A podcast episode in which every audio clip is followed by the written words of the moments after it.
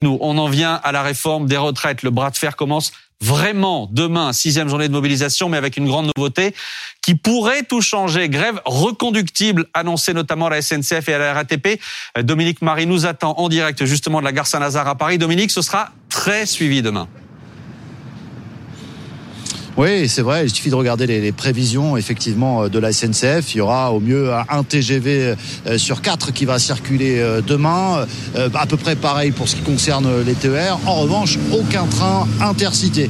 Quand on regarde la région parisienne et qu'on fait un focus sur le métro, là c'est un petit peu plus favorable aux usagers parce qu'il y a un certain nombre de lignes automatiques qui fonctionnent désormais. Puis on sait aussi qu'il y aura notamment les, les tramways, les bus qui vont pouvoir circuler à peu près normalement malgré la grève, ce qui fait que voilà au prix de correspondances un peu plus nombreuses, au prix aussi d'un temps de parcours un peu plus long, intramuros en tout cas, on pourra sans doute utiliser à peu près les, transports en commun. Pour les RER, là c'est compliqué, les RER, un train sur trois, un train sur quatre, un train sur cinq, mais ici ça dépend des lignes. Ici par exemple, Gare Saint-Lazare à Paris, vous avez la ligne E du RER. Là le service sera particulièrement dégradé puisqu'il aura seulement un train sur dix. Et Dominique, pour les jours qui viennent,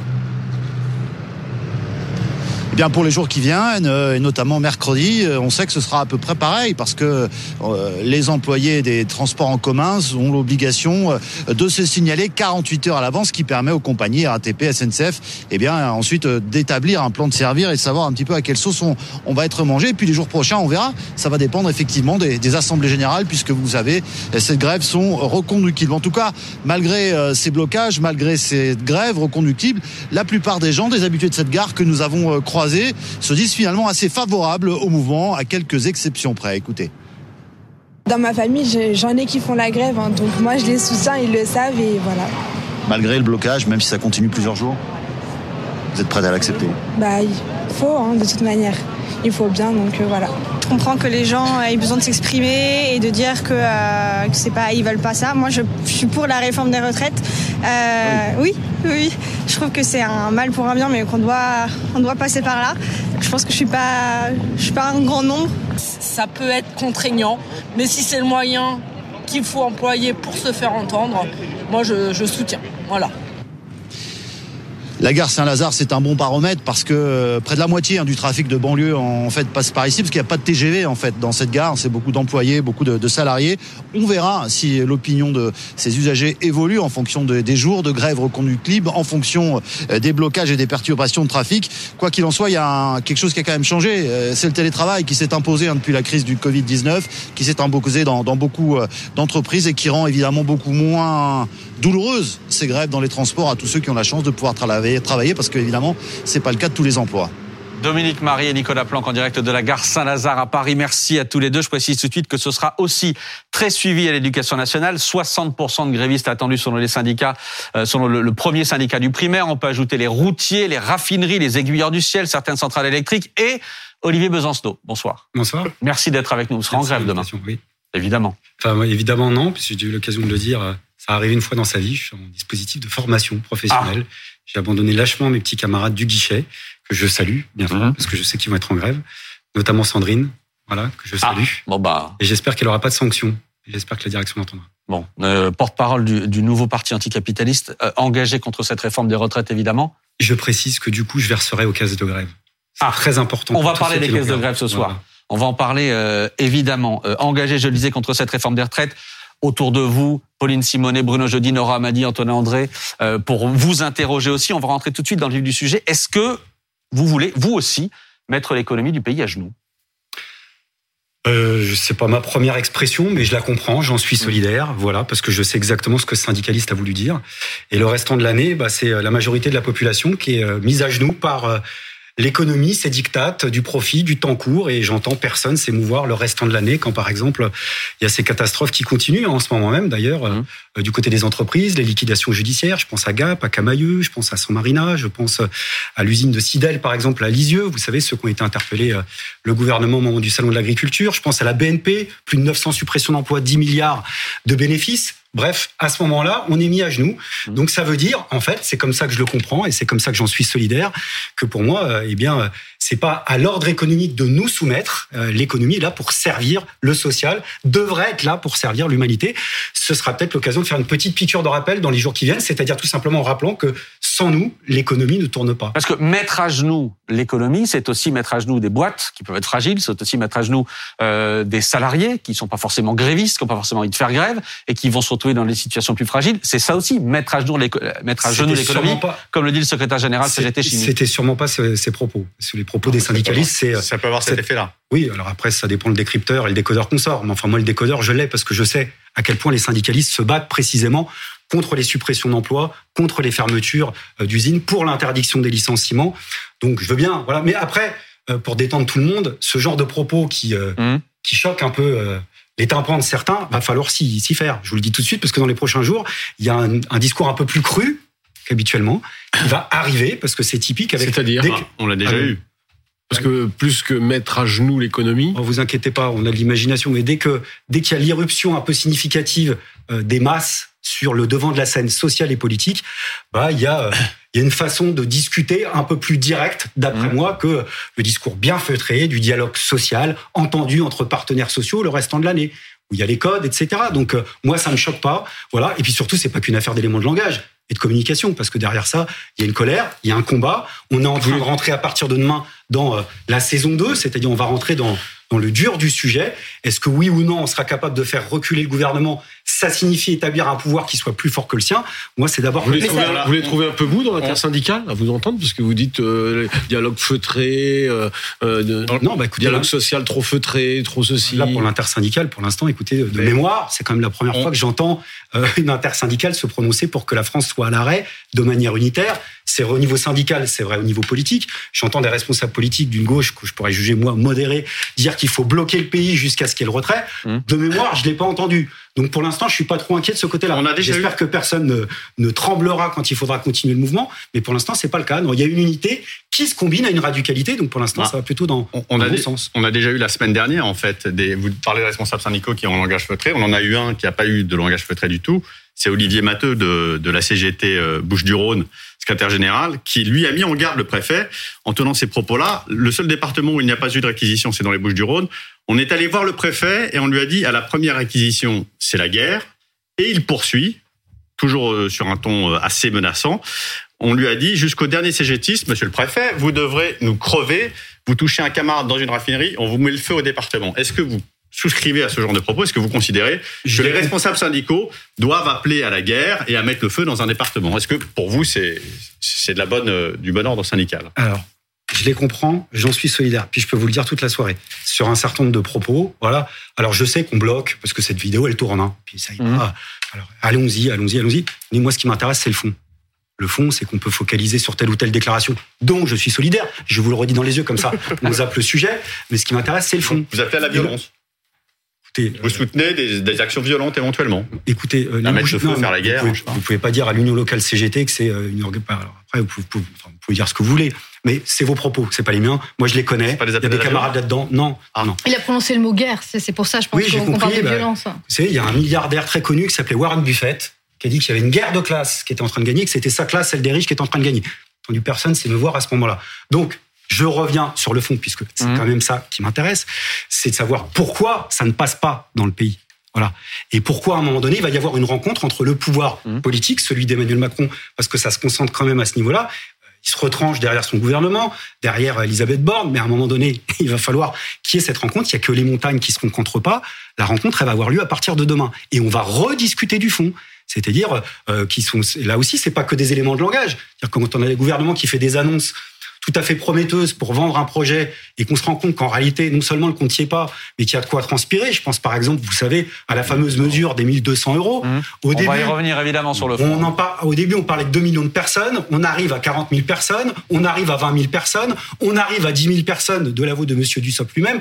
Il est temps que ça s'arrête parce qu'au rythme où ça va, c'est les retraités qui vont payer. Mais on va revenir sur ça aussi, ça finit par se voir. Mais justement, Olivier Besancenot, vous dites, bon, bah, maintenant, on va passer dans une phase 2, euh, la phase 2 qui va nous permettre d'entendre des discours bien plus radicaux. Radicalité, c'est votre terme à l'instant. Euh, Qu'est-ce que ça dit en fait de l'incapacité aujourd'hui en France, quand on voit par exemple chez nos voisins suédois, quand on va voir ce qui se passe en Autriche, de l'incapacité justement à mettre en œuvre ce dialogue social, alors que chez certains de nos voisins ça fonctionne? On est quoi? On est nul?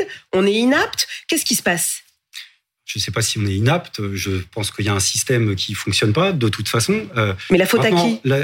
Mais alors après, sur les modèles, sur la Suède par exemple, j'entends celui qui était le promoteur de la réforme sur la question des retraites en Suède qui euh, incite Emmanuel Macron à ne surtout pas la faire. Par exemple, je suis pas sûr que ça fonctionne tant que ça là-bas non plus.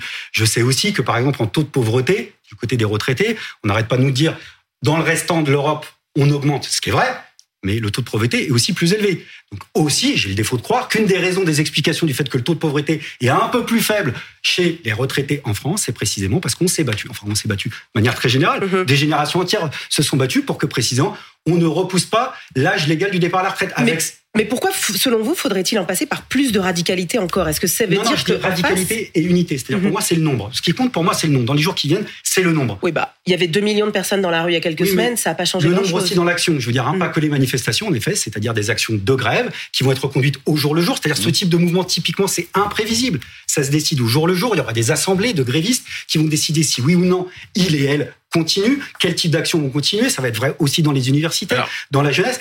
Il n'y a pas un mouvement social qui se, qui se ressemble, ça n'existe pas, il n'y a pas de modèle, et franchement, c'est tant mieux. Et puis l'attente, c'est que quand je dis du nombre, c'est que voilà, quand on additionne aussi des secteurs qui participent pour la première fois à des actions. Là, on l'a vu dans les manifestations. Typiquement, il y avait des, des personnes pour qui c'était la première fois que bah, une participation, une manifestation. Et je crois que là, ça va être aussi le, le cas sur, euh, sur des actions plus, plus, plus globales, des mouvements de grève, des occupations, euh, des collectifs interprofessionnels et qui, qui existent aussi des marches, des marches nocturnes. Il y a, mmh. il y a une série d'initiatives, notamment dans ce qu'on appelle les villes de sous-préfecture dans cette France-là des sous-préfectures, il y a énormément de choses qui Il y a eu du monde dans les manifestations lieu Besançon, mais quand on regarde les taux de, de, de, grévistes sur les premières journées de, de, mobilisation, il y en a quand même eu euh, euh, plusieurs. Dans la fonction publique, fonction territoriale, fonction hospitalière, n'a cessé de diminuer. Hein.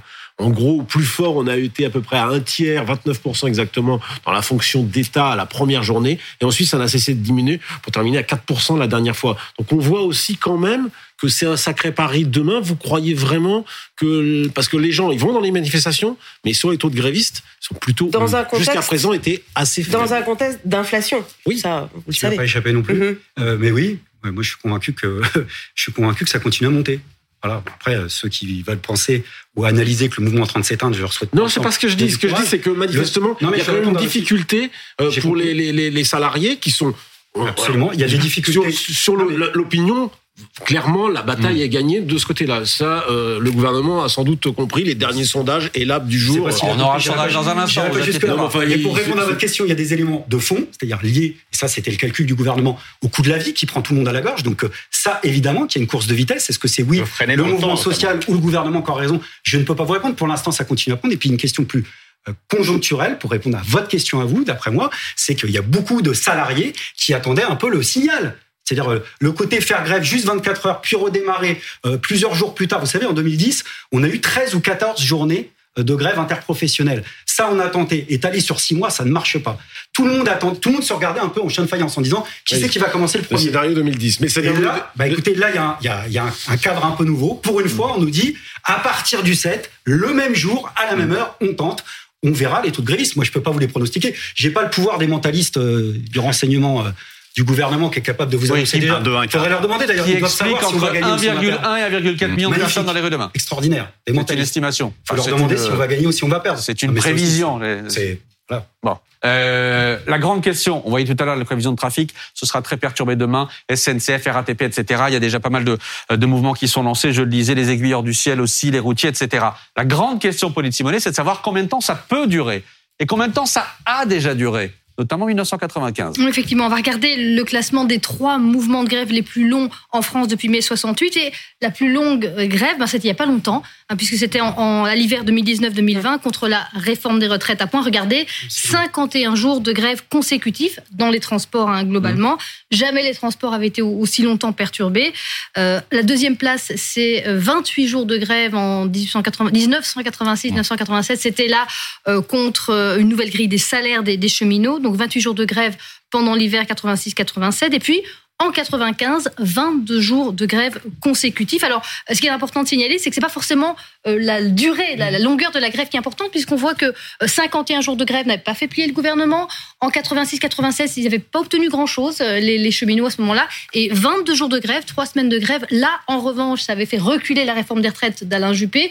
Pourquoi? Parce qu'il y avait plein de secteurs qui étaient ouais. concernés. C'était pas uniquement le secteur des transports. C'était la France a été bloquée. La France a été complètement bloquée. bloquée ouais. Et puis l'île 2019, il y, a, enfin, il y a aussi pas mal de jours de grève et vraiment pas du tout de, de métro. Et c'est pas ça qui fait, euh, qui, qui, empêche le gouvernement de poursuivre, mmh. c'est la Covid. Euh, la, la Covid, finalement. Il n'a pas présenté le système à point. Hein. Donc, non, il n'a pas. Les, les, 51 jours, pour le coup, ceux-là, je les ai faits. Donc, est-ce que je les ai faits avec mes collègues de la RATP euh, du dépôt de Béliard, notamment, que je salue également dans le 18e. Euh, donc, en effet, c'est pas la durée, c'est la question, c'est mmh. le, le, nombre. Et les... Nous, euh, moi, je suis pas là pour. Mon, mon, rêve dans la vie, c'est pas que la grève, elle dure, hein. mmh. c'est qu'elle marche, qu'elle fonctionne. Donc, plus on, on, frappera vite et fort, plus ce sera efficace. Maintenant, il n'y a pas de recette magique sur la façon dont la mayonnaise prend. Euh, ceci étant, chaque grève est particulière. Par exemple, euh, 95, je me souviens, 95, c'était quand même essentiellement la grève des transports. Enfin, comme, ouais. comme, euh, enfin, j'allais dire locomotive, mauvais jeu de mots, mais on parlait de la grève par procuration à l'époque. C'est-à-dire, euh, voilà, la grève par procuration, c'était cette expression-là. Donc, il peut y avoir un peu. Pardon Rien, pas de train. Euh, oui, oui, la grève au carré. Ça mettait l'ambiance, mais en, en 2019-2020, il n'y avait pas de métro. Non, ça mettait l'ambiance, vous dites, ça mettait l'ambiance. Mais oui, mais parce que c'est aussi ça, c'est aussi des éléments, vous savez, d'appréciation dans un rapport de force. Mmh. Alors évidemment, avec des signes du bois, mais si en France, il y a des files d'attente devant, euh, euh, devant les stations essence, qu'il n'y a plus de métro, qu'il n'y a plus de train, et puis que les lycées et les universités sont bloqués, je peux vous dire qu'Emmanuel Macron, il va se rappeler qu'il y a une situation politique en France, qu'il va falloir arrêter de. Et en même temps, ce qui a changé en Afrique et s'occuper un tout petit peu du problème qu'il a ici mmh.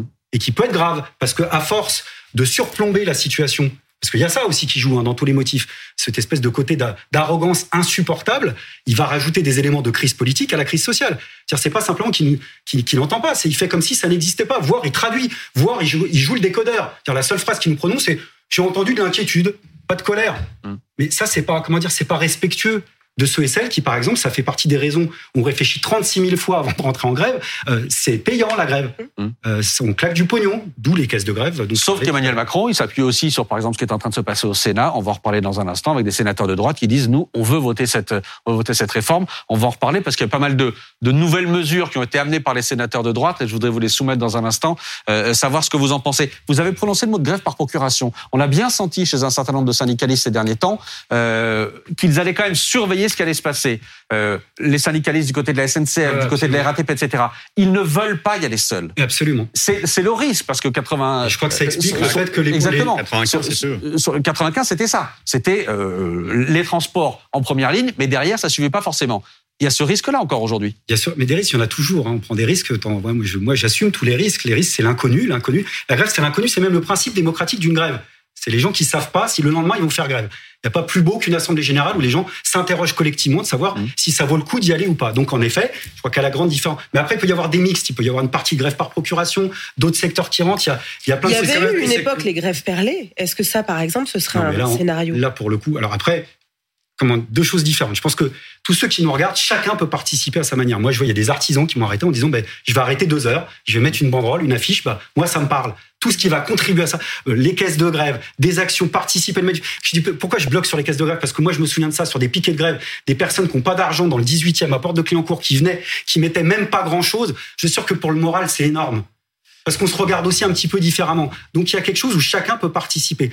Maintenant, euh, maintenant il y a des risques, il y a de l'inconnu, mais euh, je veux dire il y a il y a une force collective pour l'instant qui est en train de prendre conscience de sa force. Voilà et ça ça ça ça se ressent. Voilà moi c'est mes capteurs à moi. Je dis je juge pas de ce qui se passe dans tout le pays, mais par exemple je disais ce qui se passe dans les régions, il y a ce qui se passe dans la jeunesse, il y a aussi des choses qui se passent dans le privé qui n'était pas arrivé de cette nature-là dans les derniers mouvements dont on parlait. Par ça exemple. reste quand même aussi beaucoup une grève et un blocage qui reposent sur des catégories de professionnels qui sont les transports, qui sont l'énergie, qui sont en gros concernés par les régimes spéciaux et qui ont le plus non, à perdre aussi dans cette réforme. En 95, c'est ce qui a bloqué la France ouais, et c'est encore aujourd'hui, c'est aussi aujourd'hui ce qui est le carburant aussi de, de, de, ces appels à blocage. Alors le carburant. Euh, mauvais jeu de mots. Non, mais, non, mauvais jeu de mots. Non, mais c'est la soirée des évidemment, jeux de mots. Évidemment que. Mais en tous les cas. L'effet Emmaüs pour en vous. tous les cas, non, mais ça, je connais ce chiffon rouge qui était. Franchement, c'est pas un chiffon rouge, c'est Non, mais ça va pas marcher cette fois-ci. Ça va pas marcher parce que là, c'est trop, c'est trop. Il y a que des perdants dans cette histoire.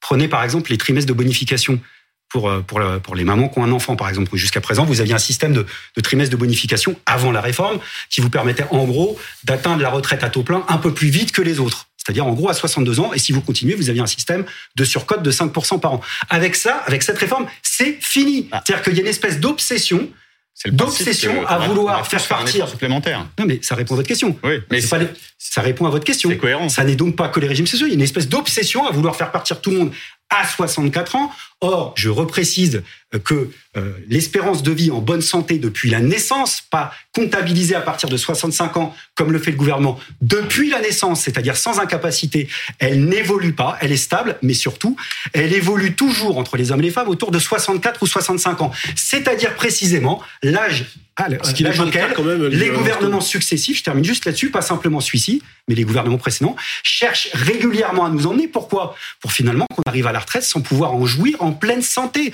Donc moi, je reproche pas au gouvernement de faire que de la comptabilité.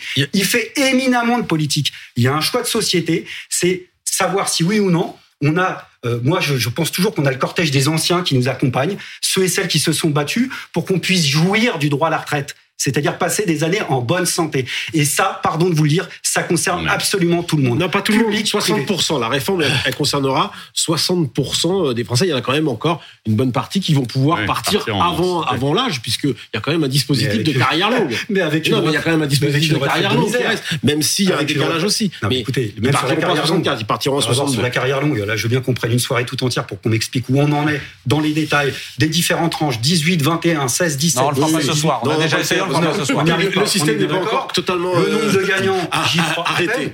Alors moi, je veux bien qu'on mette ces effets d'annonce, mais écoutez, euh, euh, voilà, s'il y a quelques milliers de personnes qui ne seront pas doublement sanctionnées, parce qu'en réalité, on parle que de ça, sur les carrières longues, qui ne seront pas doublement sanctionnées. C'est même pas un avantage. C'est même pas que c'est des personnes qui iront mieux. Elles ne seront pas doublement, potentiellement sanctionnées. Et je ne sais même pas combien il y en aura.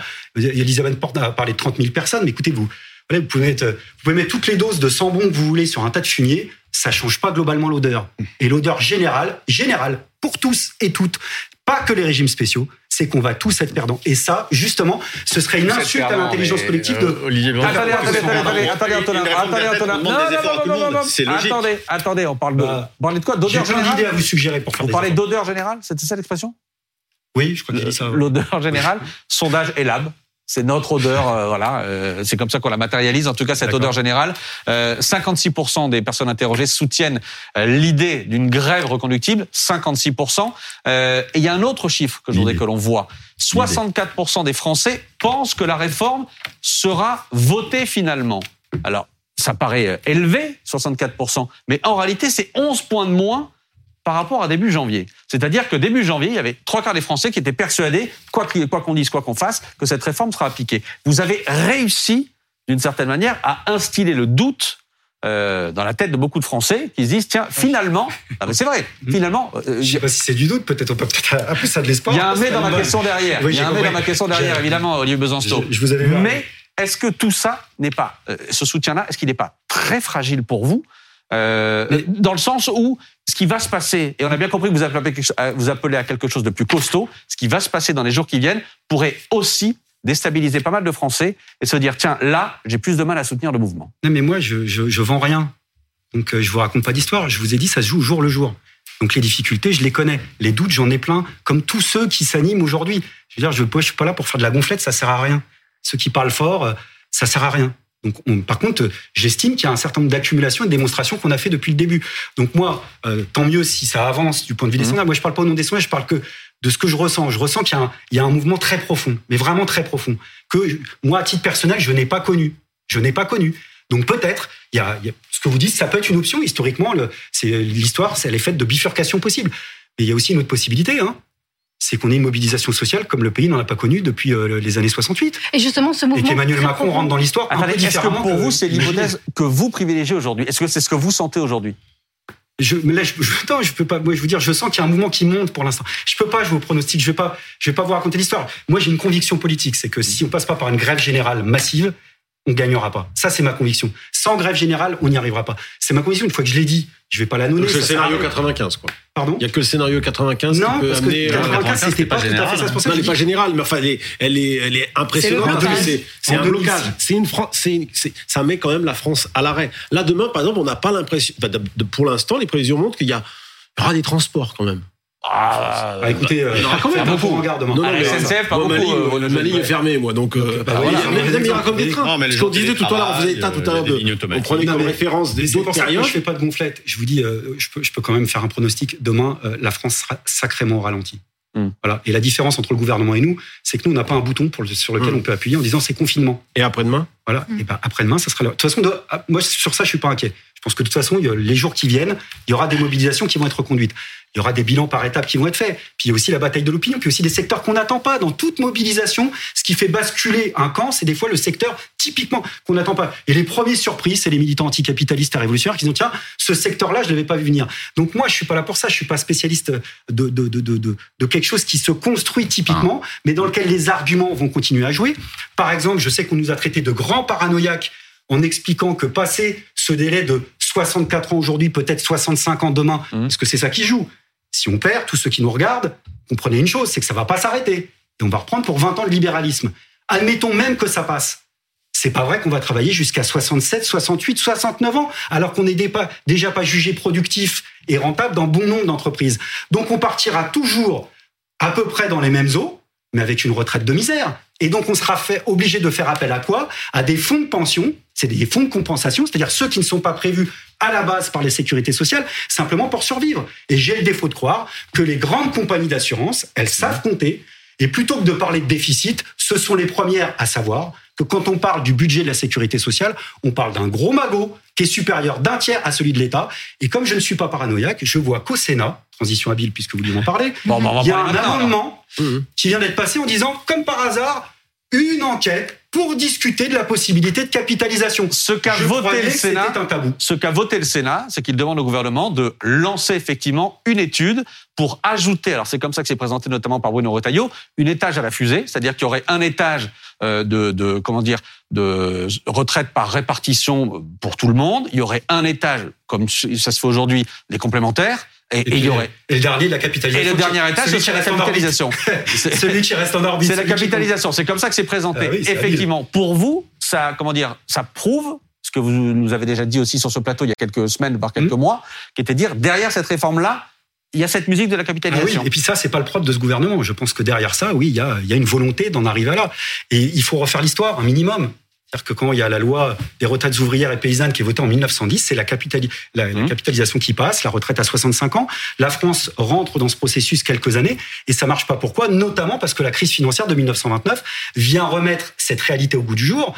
C'est que jouer euh, comment euh, sa retraite en capitalisation, c'est jouer aussi avec la santé économique du moment. Selon que l'économie se porte bien ou que l'économie se porte mal. Ce qui fait qu'on l'a vu encore récemment, beaucoup plus proche de nous en 2007-2008 pour ceux qui s'en souviennent, aux États-Unis, dans le même moment, avec ce genre de système, vous pouvez perdre et votre emploi et votre retraite d'un coup.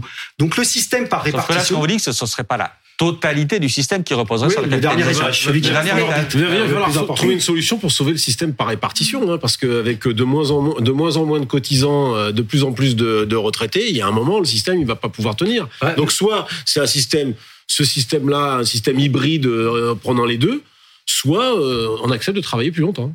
Alors, soit on regarde les chiffres aussi. Pas ceux qui nous sont prononcés, euh, pas les pronostics sur 70 ans du Conseil d'orientation des retraites, ceux qui reviennent depuis 40 ans en arrière. C'est-à-dire que par exemple, en 1960, en effet, il y avait euh, quatre actifs pour Ouais. un retraité. Aujourd'hui, bon, il y en a euh, 1,7, on va dire, Ouais. pour euh, un retraité. Sauf que entre 1960 et aujourd'hui, la productivité, elle a été multipliée Mmh, par mmh. 5. Mm, mm. Par 5. Mmh. La seule question qui se pose, c'est est-ce que oui ou non? Ça, c'est le débat de fond. Contestable. On a les moyens. Non, ça, c'est pas contestable, Si, c'est les chiffres de l'INSEE. Donc, à moins de dire que l'INSEE est comptabilisé Non, non, mais à l'extrême gauche, qui serait quand même une grande très surprise. relatif comme Non, et de. deuxième élément, même dans les projections du corps, c'est la page 2, la page 2 de leur rapport. Je n'invente pas.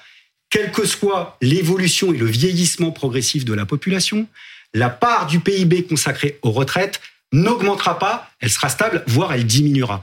Or, entre les années 60 et les années 80, on est passé de 5 ou 6% du PIB jusqu'à 14% là où on est en ce moment. La seule question qui se pose, c'est de savoir si on pense ou pas qu'on a les moyens de financer un système par répartition. Moi, je le pense. Et j'ai plein d'idées de personnes à vous soumettre à contribution. Alors, attendez, non, non, maintenant c'est à mon tour.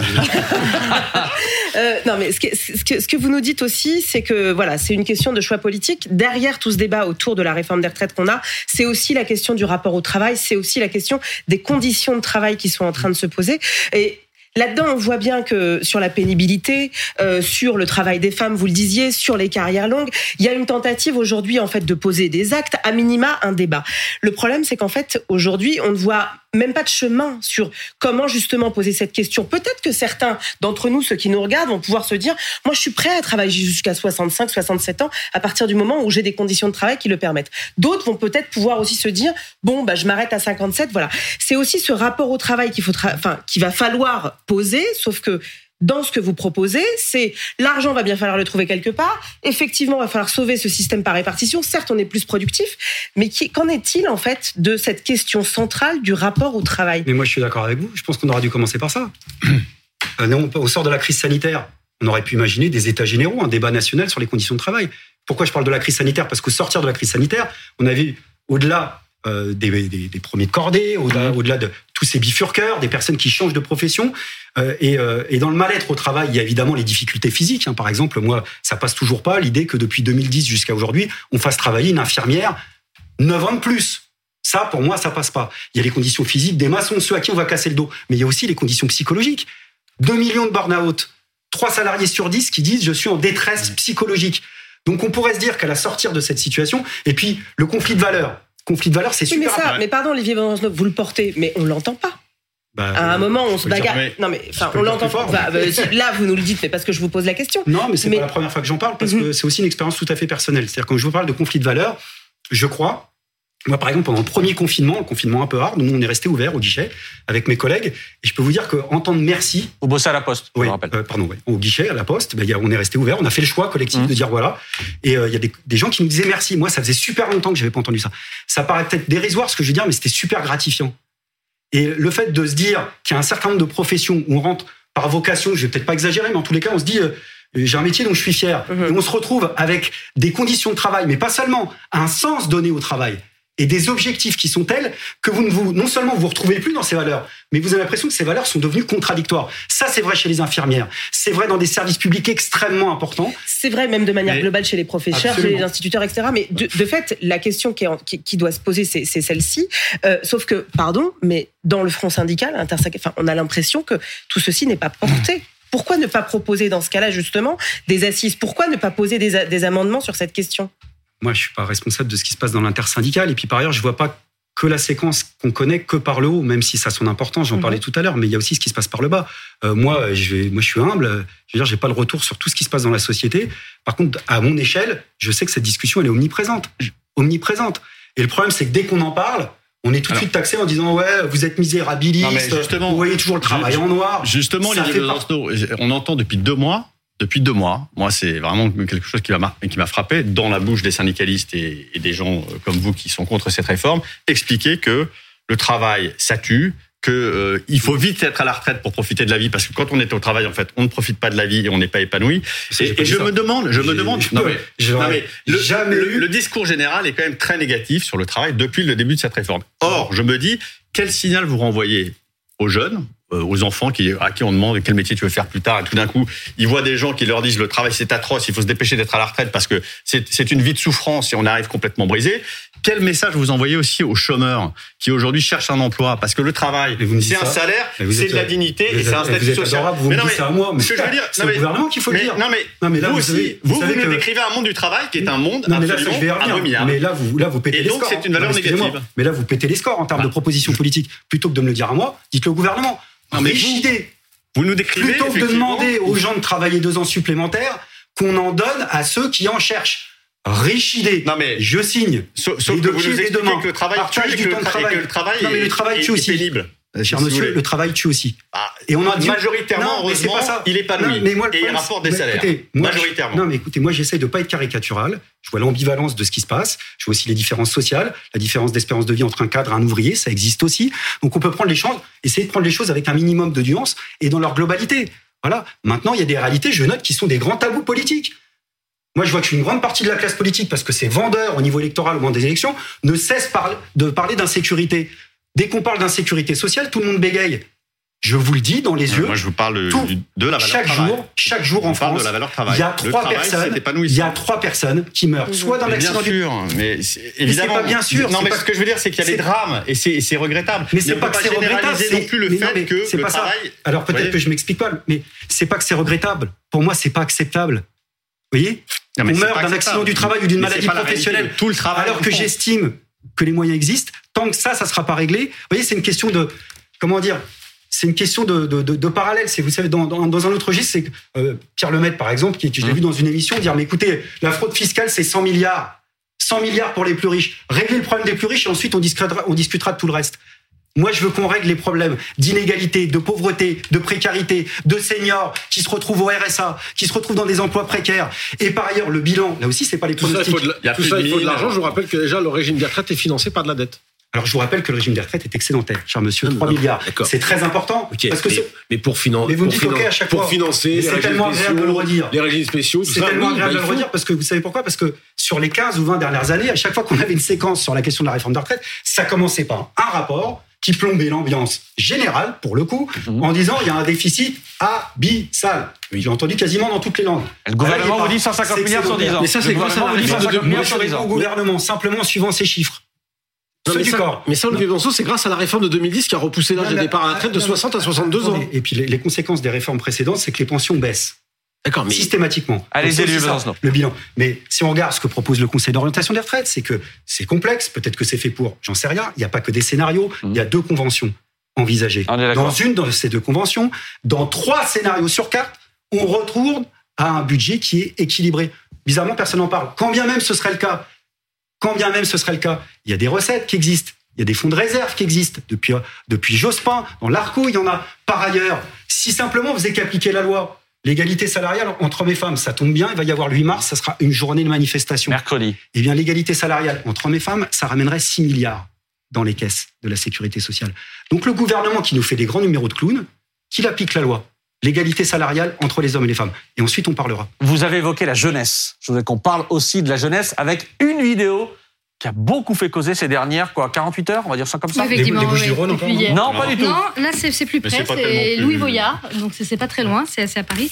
Donc euh, pour inciter Boyard, qui est, l'un des plus jeunes députés de l'Assemblée nationale, 22 ans, donc il veut inciter la jeunesse à se mobiliser, à participer au mouvement, et donc il a euh, publié cette vidéo sur les réseaux sociaux où plus qu'un appel hein, dans cette vidéo, il, lance un concours de, de photos sur les réseaux sociaux avec le hashtag Blocus euh, Challenge, et un beau cadeau à la clé, une visite à l'Assemblée nationale. Écoutez. Postez vos plus belles photos de blocus de lycée et d'université. Parmi ces photos, on en tirera une au sort et l'équipe de bloqueurs sera invitée à visiter l'Assemblée nationale avec nous. Évidemment, ça a suscité une levée de boucliers euh, dans le monde politique. En cadeau, une visite à l'Assemblée nationale, c'est pas du goût du tout de la présidente de l'institution, euh, Yael Braun-Pivet, qui euh, a tweeté L'Assemblée n'est pas un prix concours, la politique pas un challenge TikTok. Vous devriez les servir, vous leur faites du mal. Respectez votre fonction, les institutions et respectez les Français. Les réactions euh, se sont multipliées du côté de la majorité. On qualifie cette initiative d'indigne, d'irresponsable, de honteuse. Et puis il y a Valérie Pécresse qui, elle, euh, au nom de la région Île-de-France, a même décidé de porter plainte pour incitation euh, au délit d'entrave et incitation à la euh, violence. Les déclarations pyromanes Louis Boyard sont irresponsables. Les lycées sont des sanctuaires. La violence, n'y a rien à faire. Mais cette initiative n'est pas l'unanimité non plus du côté des syndicats, euh, puisque certains, comme Patrice Clot, le secrétaire général de FO Transport, appellent les politiques à rester dans leur terrain. Écoutez. chacun son boulot. Voilà, euh, les politiques doivent faire de la politique euh, sur leur territoire et pas venir, euh, pas essayer de venir sur le territoire des autres. Je pense que sur la question des retraites, euh, on est quand même assez euh, costaud pour savoir ce qu'on doit faire et ce qu'on a à dire, euh, tous syndicats confondus. Alors il y en a un tout de même qui est venu à la rescousse euh, de Louis Boyard, c'est Jean-Luc Mélenchon euh, qui a félicité évidemment euh, le jeune député. Il s'en prend à la Macronie dans son tweet. Un Mélenchon qui dit bravo à Louis Boyard, coup au but. Tous les perroquets du régime surjouent l'indignation et font la pub de ton idée. Ils ont oublié les clowneries de Macron avec les youtubeurs. Allusion évidemment au concours d'anecdotes qu'Emmanuel Macron, le président de la République, avait lancé à deux youtubeurs stars, McFly et Carlito. Il les avait invités d'ailleurs à l'Élysée à la suite d'un défi euh, lancé par le président de la République. La TikTokisation de la politique, on y est. Ah ouais? C'est vraiment un sujet? Moi, là, je suis obligé d'être solidaire de lui parce que quand je vois, ah bah allez-y. quand je vois l'avalanche de réactions, les boucliers qui se lèvent, bon, ça va. Il n'y a pas de, on n'en est pas au code promo non plus, hein, donc euh, ça va. Ah, c'est quand même d'un mépris pour les euh, étudiants et pour les jeunes. C'est-à-dire qu'en gros, on les appâte avec un jeu couillon en disant si, vous, si vous envoyez une photo, on vous fait venir à l'Assemblée. Vous, c'est le degré zéro de la politique. C'est-à-dire, il n'y a pas d'argument politique, il n'y a pas d'argument. Il n'invite pas la manifestation tout entière à venir à l'Assemblée. C'est quand, même le degré, c'est quand, même le degré zéro de la politique, Olivier Besançon. vous qui aimez la politique et la discussion. C'est le degré zéro de la politique, n'en parlons pas. Voyez, mais euh, Sauf je suis obligé d'être solidaire de lui quand je vois le. Non mais non mais je, pense qu'il faut lire le sous-texte. S'il se sent obligé d'être solidaire, c'est pas tant qu'il l'est, c'est surtout qu'en fait c'est face à, la levée de ah, bouclier. C'est ce qu'il faut lire. Moi, c'est ce que j'entends dans ce que non, vous mais c'est pas que lire, c'est que bon, lui, il a été euh, la cible en particulier d'attaques de l'extrême droite, mmh. pas n'importe lesquelles. Donc il a ma solidarité. Maintenant, euh, moi, je, moi, qu'est-ce que vous voulez que je vous dise? Moi, je peux parler que de moi. Euh, ma, manière de voir, c'est que je pense qu'en effet, les, les, les, exploiter, les opprimer vous savez, quand ils se déclenchent, ils ont besoin de personne pour se déclencher. Cela étant, jusqu'à présent, les jeunes ne sont pas trop rentrés dans le mouvement. Voilà, c'est ça le sujet sur le fond. C'est ça le sujet sur le fond. C'est que cet appel-là, marche pas pour il résonne aussi parce que précisément, pour l'instant, ça marche pas. Non, mais on a vu quand même sur les, non, mais, sur les journées précédentes, Olivier Besançon, il y a quand même une certaine habitude. Bah, les, bah, justement, les AG, les amphis, vous connaissez quand il fallait les manifestations, je les ai fait, je vous assure qu'il est jeune. Enfin, il fait toujours très jeune, mais il fait toujours très jeune, mais c'est pas. Ah non, mais là, je parle pas de moi. J'aurais pas cette prétention. Simplement de vous dire, de l'humour hyper drôle. Eh ben mais simplement, ce que je voulais vous dire, c'est que j'ai vu des lycéens. Des lycéens, des étudiants, il y en a. Donc là, pareil, vous pouvez penser qu'il n'y en a pas. Mais écoutez, non, mais je vous en a pas. Mais c'est pas, ça n'a pas pris comme euh, il l'espérait sans doute euh, jusqu'à présent. Non, mais depuis tout à l'heure, jusqu'à présent. C'est-à-dire que vous me dites depuis le départ, euh, ça n'a pas pris à un certain niveau. Ouais, je sais, j'ai vu. c'est vrai pour les jeunes, c'est vrai pour les salariés. Mais je vous dis simplement, on est à ce niveau-là, et que dans ce niveau-là, il y a des jeunes et ceux qui pensent pareil, qu'il n'y a pas de... Mais écoutez, au pouvoir, ils le savent qu'il y a des jeunes. Et d'ailleurs, ça les inquiète énormément. Donc, sur le fond, et ça, c'est assez impressionnant parce que je vous dis ça parce que là aussi, euh, en allant voir, par exemple, les lycéens, c'est tout le monde dit c'est par solidarité. On fait ça pour nos parents. Alors que mmh. moi, je m'attendais à ce que des jeunes disent on le fait pour notre avenir. Non. Donc le, le thème de la solidarité, ça vous répond aussi à vous tout à l'heure. Ils veulent un travail. Oui, aussi. Ça m'a pas échappé non plus. Donc on pourrait les mettre au travail. On est toujours d'accord sur cette question-là. Mais simplement, le thème de la solidarité joue. C'est pas simplement d'être directement impliqué. La solidarité, c'est une valeur qui existe. C'est tous les gens qui aiment la valeur. Oui, c'est par répartition, la solidarité. C'est une valeur par solidarité. Ça dit quelque chose aussi, Olivier Besancenot, de la difficulté qu'a la gauche en général, les syndicats aussi, à parler d'une part à la jeunesse et d'autre part aux classes populaires on voit très bien depuis quelques mois qu'il y a une tentative en fait d'essayer de représenter, alors notamment à l'AFI, le peuple dans une forme parfois de populisme exacerbé. Euh, je, je, prends sur moi en fait hein, ce, ce hein, qualificatif. c'est pas les classes populaires. Je bah, laisse-moi finir ma question et du coup tu pourras avoir la suite. Ça va se transformer en assemblée générale. non, mais voyez comment je suis encadré, c'est-à-dire qu'il faut que je bataille moi aussi. Oh, euh, ouais, exactement. Hein le 8 mars, je vais aller défiler pour pouvoir poser mes questions. Quoi qu'il en soit. Non, ce qui, ce qui est moi, ce qui, m'intrigue, c'est que le premier camp, justement, euh, pour euh, les classes populaires, c'est l'abstention. Derrière, le parti de Marine Le Pen a réussi véritablement à capitaliser. On voit que sur euh, les questions syndicales, sur ces enjeux, on a encore un petit peu, on voit que ce, camp a encore un peu du mal à aller chercher les classes populaires qui sont les plus impactées par cette réforme. Vous le disiez tout à l'heure, avec la question de la pénibilité au travail, avec la question de la possibilité de vivre en bonne santé après 65 ans. clairement, est-ce que ça pose pas une question à la gauche que vous représentez sur ces difficultés aujourd'hui à parler à ces classes-là et aux plus jeunes notamment je représente un tout petit bout de la gauche. Oui, c'est possible, mais vous. Mais ça évidemment que ça m'interroge. Mhm. Et donc, pour répondre clairement à votre question, moi, je pense que cette séquence, elle est fondatrice pour ça aussi. Pour ça aussi. C'est-à-dire que je pense qu'il y a éminemment de politique dans ce qui est en train de se jouer et que les prochaines années politiques sont en train de se jouer maintenant. Et si j'ai un tant soit peu d'influence vis-à-vis des autres organisations politiques de gauche, euh, plutôt que de regarder les prochaines échéances électorales, Mhm. concentrons toutes nos forces ici et maintenant. Parce que par rapport à l'extrême droite dont vous parliez, typiquement, Mhm. euh, il y avait cette espèce d'hypothèse politique qu'on envisageait de plus en plus, assez tranquillement d'ailleurs, que finalement le Rassemblement national arri- allait arriver au pouvoir en jouant finalement sur le rejet d'Emmanuel Macron. Et ben là, il y a une opportunité historique que le mouvement ouvrier, la gauche sociale et politique reprennent la main sur des thèmes de répartition des richesses en particulier. Et je pense que cette bataille, elle peut illustrer cette Alors, je, je, je reprends l'exemple de Monsieur Louis Boyard, je reprends l'exemple aussi de Jean-Luc Mélenchon, qui a été très présent pendant la campagne présidentielle sur TikTok. Est-ce que véritablement, vous pensez que c'est la bonne stratégie pour aller toucher ces gens?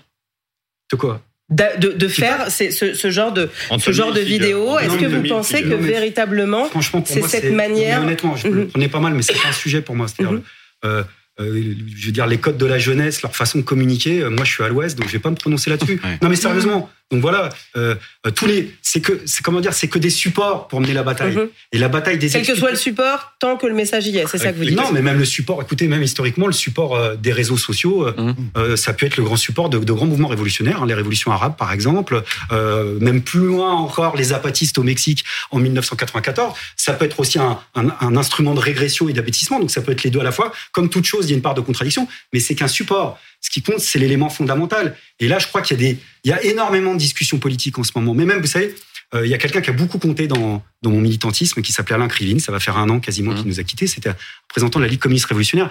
Et il, il disait ça, c'est-à-dire que dans une séquence comme celle-ci, en une journée, il se passe euh, ce qui d'habitude se passe en un mois. Et les gens se reparlent, quitte à s'engueuler. On se reparle. En ce moment, on se reparle. Et donc, on reparle bah, de ces, ces choses parfois élémentaires, du type, euh, euh, bah voilà, la banque alimentaire nous dit qu'en 10 ans, euh, il y a trois fois plus de bénéficiaires, qu'il y a deux fois plus de SDF, nous dit la fondation euh, L'Abbé Pierre en 10 ans. Et que dans le même temps, 42 milliardaires ont une augmentation de 40, 440%. 440%. Alors nous, on n'est pas des, on pas des tartés. C'est-à-dire les voit, les écarts. Ça finit par se voir. Et on finit par voir un gouvernement qui a des mots tout en douceur pour les plus puissants, à base de je demande par exemple aux distributeurs de faire un effort sur les marges. Et puis pour nous, c'est non négociable. Ça aussi, ça se voit. On entendra Et ça, c'est des discussions. Si ça passe sur les réseaux ou, euh, ou en live, peu importe, du moment que ça passe, ça passe. Olivier Besancenot, on va entendre le gouvernement dans une seconde. Euh, le ministre du, du Travail, Olivier Dussopt, vous allez adorer ce qu'il dit. Mais j'ai encore une question par rapport à ce dont on parlait avec Pauline à l'instant. Euh, Est-ce que l'une des conditions indispensables que vous arriviez à vos fins, c'est-à-dire à faire battre cette réforme, etc., à faire battre le gouvernement, c'est que la jeunesse descende dans la rue. Est-ce que sans la jeunesse, vous pouvez l'emporter? Non, je pense pas. Je pense pas, mais je pense qu'il y aura, une, une agrégation plein de secteurs, donc pas toute la jeunesse, mais une partie de la jeunesse, et puis euh, d'autres secteurs. Donc, euh, donc je pense que la jeunesse va jouer un rôle décisif, oui, probablement là-dedans. Maintenant, euh, je me sens pas, le- voilà, je veux dire, euh, mais par contre, toutes les actions, je peux répondre Mhm. à l'avance, des lycéens, euh, dans les universités, toutes celles que vous aimerez pas forcément, j'en suis solidaire. Et, Bon, ça marche. et notamment face à la répression aussi. le ministre du Travail, Olivier Dussopt, qui Mhm. explique donc que cette réforme, sa réforme d'une certaine manière, est une réforme de gauche. Quand on regarde autour de nous, la, la France n'est pas une île. Quand on regarde autour de nous, c'est les pays européens, qu'ils soient libéraux, qu'ils soient sociodémocrates. Ils ont tous voté des réformes pour aller à 65, 66, 67 ans.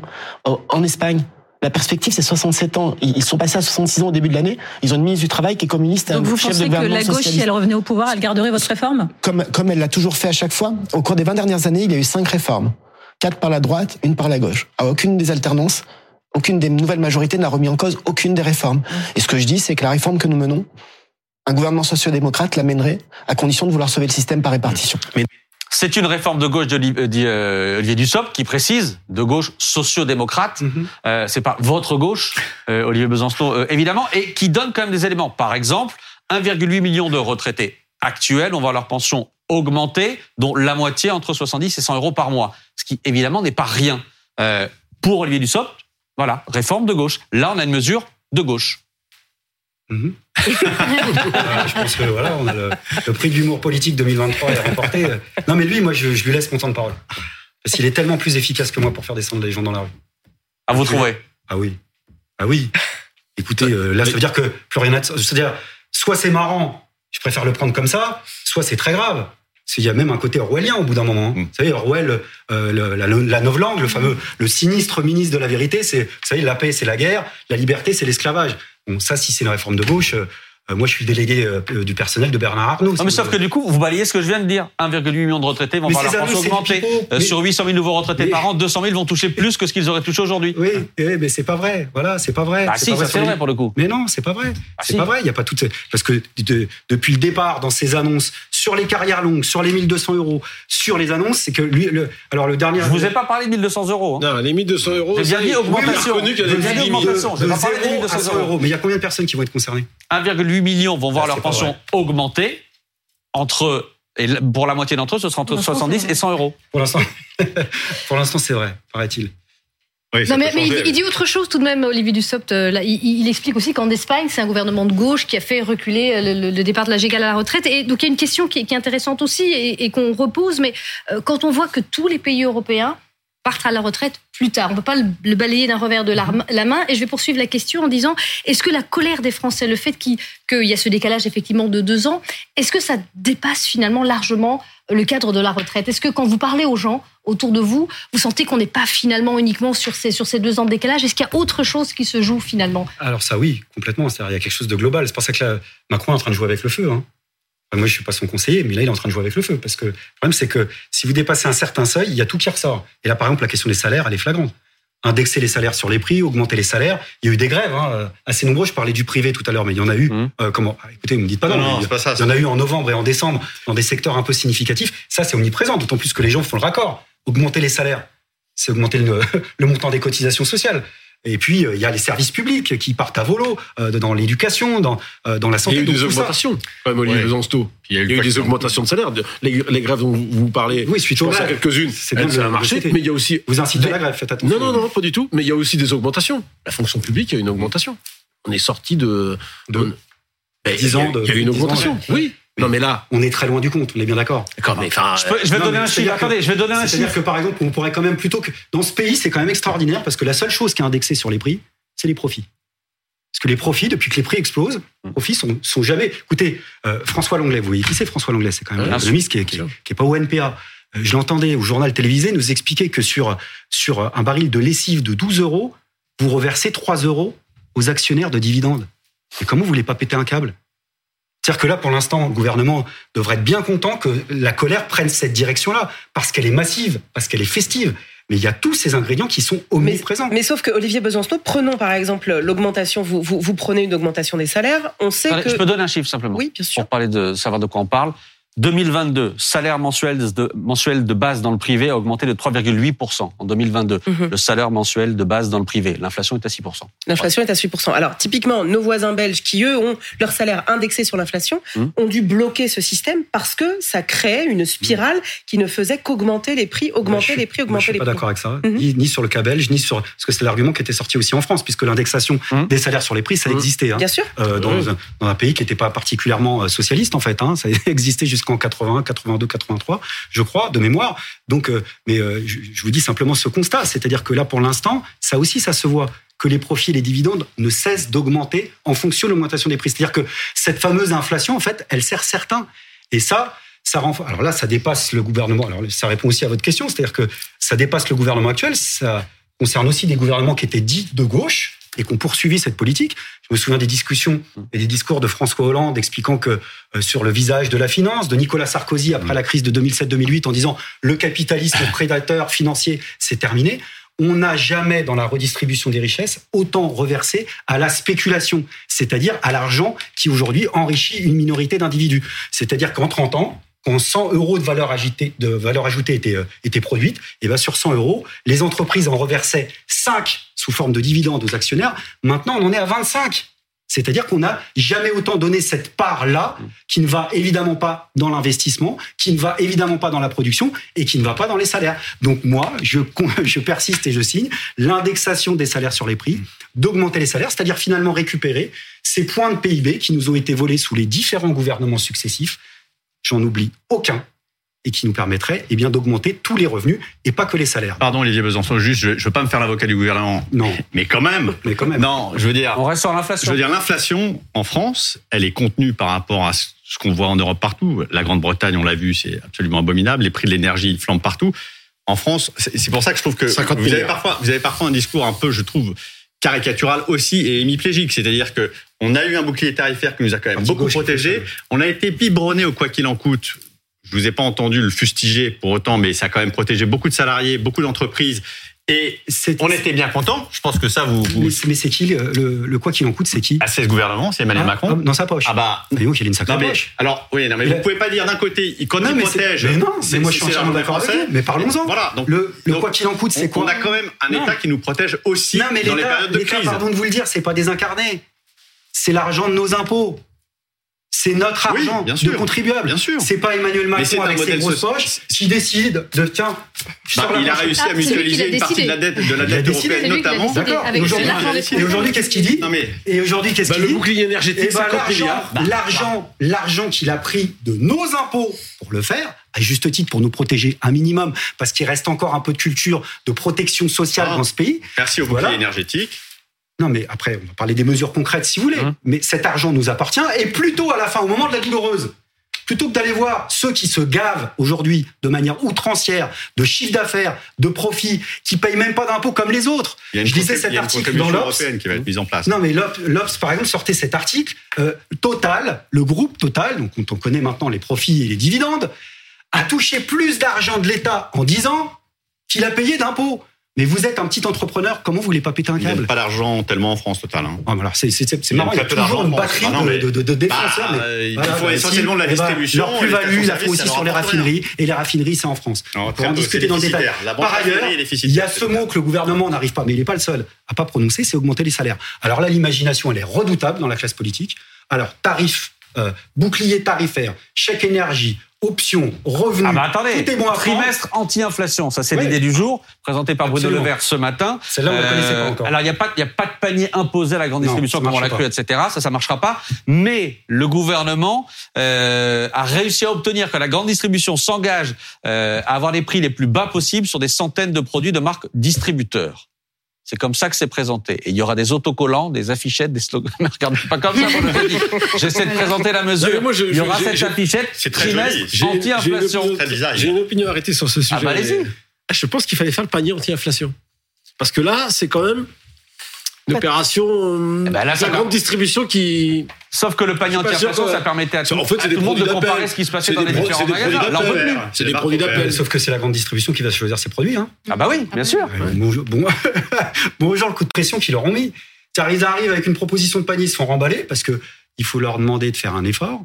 Point barre. Ils les ont remballés et puis ils leur ont dit bah, c'est nous qui allons choisir les produits. Donc c'est les grandes et donc c'est une campagne de publicité en direct Ah, ouais. Pour les grandes chaînes de distribution. Euh, je rappelle que les produits qui nous nourrissent ne sont pas distribués que par la grande distribution. Mhm. Voilà. Et les petits sont où là-dedans?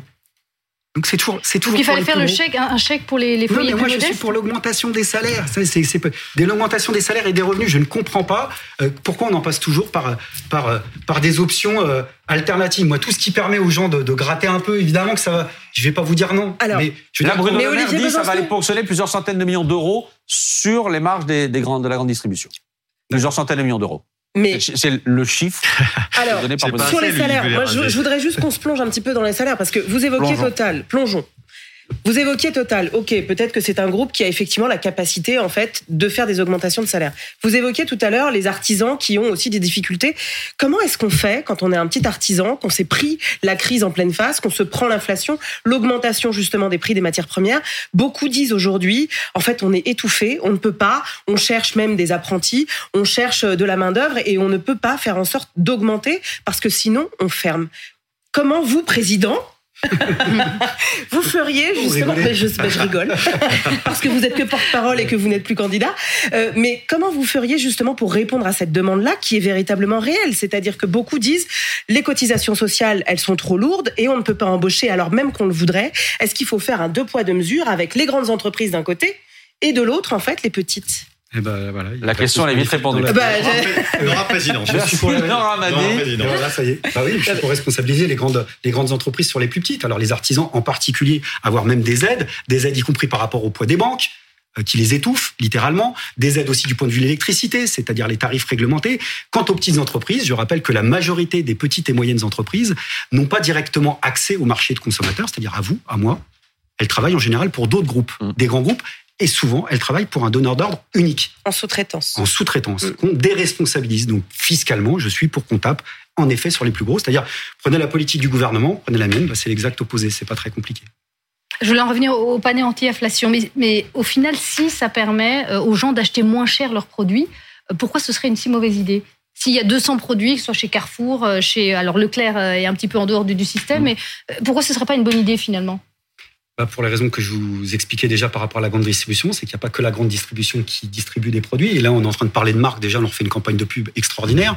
Que là-dedans, euh, je suis pas devin, mais j'imagine qu'il y a quelques stocks qui dormaient qu'on va nous ressortir à la première occasion venue. Puis qu'il y a un débat, ça c'est pas moi qui le pose, savoir si ça va accélérer ou pas la malbouffe, puisque c'est euh, les marques euh, produits phare de la grande distribution, notamment euh, les, les bah, C'est pas vraiment le sujet. C'est pas une campagne sur la, Non, ça, la- la santé alimentaire, Olivier Besancenot. Il y a mais- des gens qui font leurs courses au- dans les grandes surfaces, dans les périphéries, dans les villes moyennes, dans les villes moyennes. Bah, et ces gens-là, ils se nourrissent effectivement Bah, de produits qui sont pas toujours très sains, Olivier Dites-le Besancenot. à BFM Télé, alors, leur laisser- c'était le sujet il faut d'un leur débat laisser le- choix aux gens. C'était le sujet d'un débat qui a eu lieu sur cette chaîne tout à l'heure. C'est même pas moi qui l'amène. Me dites pas que c'est pas un sujet. Qu'est-ce qu'on a Bien sûr que c'est un alors sujet.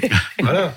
Et je vous dis, c'est mais pas le but du panier anti-inflation. Le but du panier anti-inflation, c'est de faire en sorte que les gens qui, qui ont Mais des petits salaires continuent Non, à pouvoir but, acheter des c'était le but parce qu'il n'y a plus de panier anti-inflation. il y a plus de panier, ouais. Ce qui est bien Mais regrettable, c'est la meilleure idée du. C'est la grande distribution qui fait la loi. Mais écoutez, j'invente rien. Ah, mais le but, Oh, c'est de répondre dans l'urgence euh, Mais à, à des prix qui mais sont euh, trop savez- importants pour les gens. Là, dans Mais l'immédiat, moi, on ne peut pas dis- augmenter les salaires Mais, demain. mais Donc, moi, qu'est-ce tout ce qui permet aux gens de grappiller quelque chose, je vous l'ai dit tout à l'heure, je suis pour qu'on grappille. Mais Ah. quand les moyens existent. Mais non, mais c'est pas ça. Mais moi, je suis quelqu'un de pragmatique. Surtout, je sais l'urgence, mais l'urgence, c'est que quand tu as des, même des produits de, de mauvaise qualité, tu les prends parce que c'est moins cher. C'est aussi une réalité. Voilà. Et par ailleurs, dans l'urgence, il y a des choses aussi qui pourraient s'organiser différemment. Je pense par exemple à réduire les circuits entre les consommateurs et les producteurs, puisqu'on est tous victimes. Si vous voyez ce que les On va producteurs pas pouvoir le faire dans les 10 jours, mais. bah, vous savez, euh, par exemple, dans les périodes de grande crise économique, les Antilles ont connu ça, bah, ils sont passés des, des grands distributeurs. Et puis même dans l'histoire des révolutions, c'est arrivé à maintes et maintes reprises. Donc les gros qui pensent qu'ils sont indispensables, je vous le dis, c'est vrai pour nous les petits, c'est vrai pour les gros, personne n'est indispensable. Et les rayons, euh, vous savez, les étages parasitaires, là aussi, ça finit par se voir. Donc moi, je ne vais pas sponsoriser une campagne de pub pour les grandes chaînes de distribution. Voilà. Surtout quand je sais qu'on pourrait augmenter les salaires et les revenus. Votre urgence, demain, Olivier Besancenot, c'était- c'est cette nouvelle journée de mobilisation. Regardez cette mars, sixième journée. Euh, BFM TV, évidemment, mobilisé sur le terrain tout au long de la journée.